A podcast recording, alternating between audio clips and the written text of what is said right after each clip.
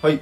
どうもこんにちは。ディズニー男子のテトリスです。このラジオではですね、僕なりにディズニーの素晴らしさや豆知識などをゆるくお届けするラジオですので、よろしくお願いいたします。さあ、ちょっとだけお話しさせてください。えー、先日ですね、あの夏のルカがついに配信されました。さあ、もう見た方もいらっしゃるんじゃないでしょうかね。まあ、あの、ちょっと話しちゃったらだいぶ長くなるので、まあ、ちょっと一言だけ言わせてください。あの素晴らしい映画でした。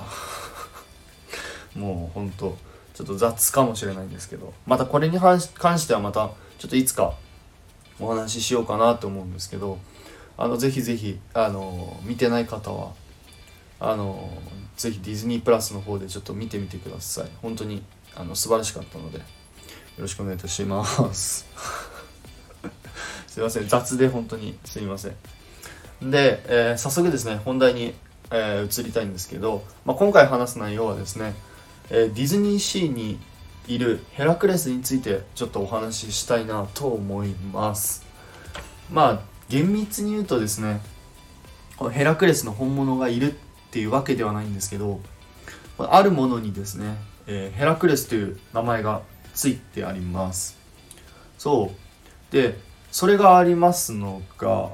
えーアメリカウォーターフロントにある、まあ、皆さんご存知のあの豪華客船 SS コロンビア号のですね横に停泊してある小さい船についてます。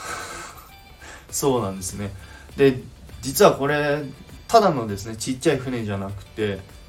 あのタグボートって言って大切なですねあの重要な役割がある船らしいです。まあ、僕もちょっといろいろ分かんなくてちょっと調べてみたんですけどこのですねタグボートはあのーまあコロンビア号みたいな大型の船船をですね、まあ、ロープで牽引したりとか、あのー安全に港に着岸できるように、まあ、誘導とか、まあ、補助をしたりするですねあのサポートする役割があるそうです。そしてこのタグボートですねあのちっちゃいんですけど馬力はめちゃくちゃあるみたいででかついろんなですね多機能を備えてる船みたいです、まあ、僕もこう調べるまで全然知らなかったんですけどタグボートとかについてですね。そうなんですよね。でまあ小さいけどこの大型の客船 SS コロンビア号を陰で支えてるこのタグボートこそまあヘラクレスという名前が付けられています。まあまあまあまあ本当にその通りだなと思っててまあ小さくて力があって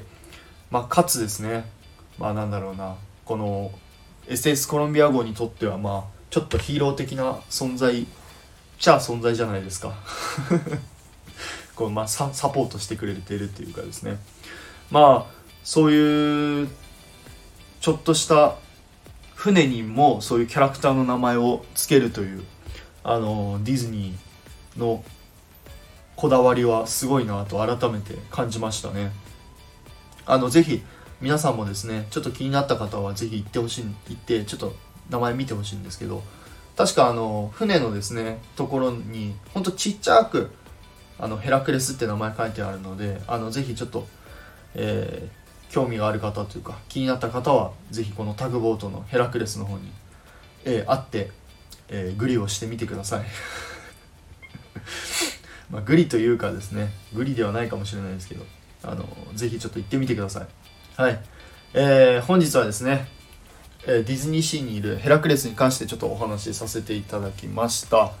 ちょっと、え分かりにくい部分とかあるかもしれないのでまあその際はぜひえコメント、レターのほどお待ちしておりますので、まあ、何かわからないことあればぜひ聞いてください。それではまた次回の配信でお会いいたしましょう。テトリスでした。バイバイ。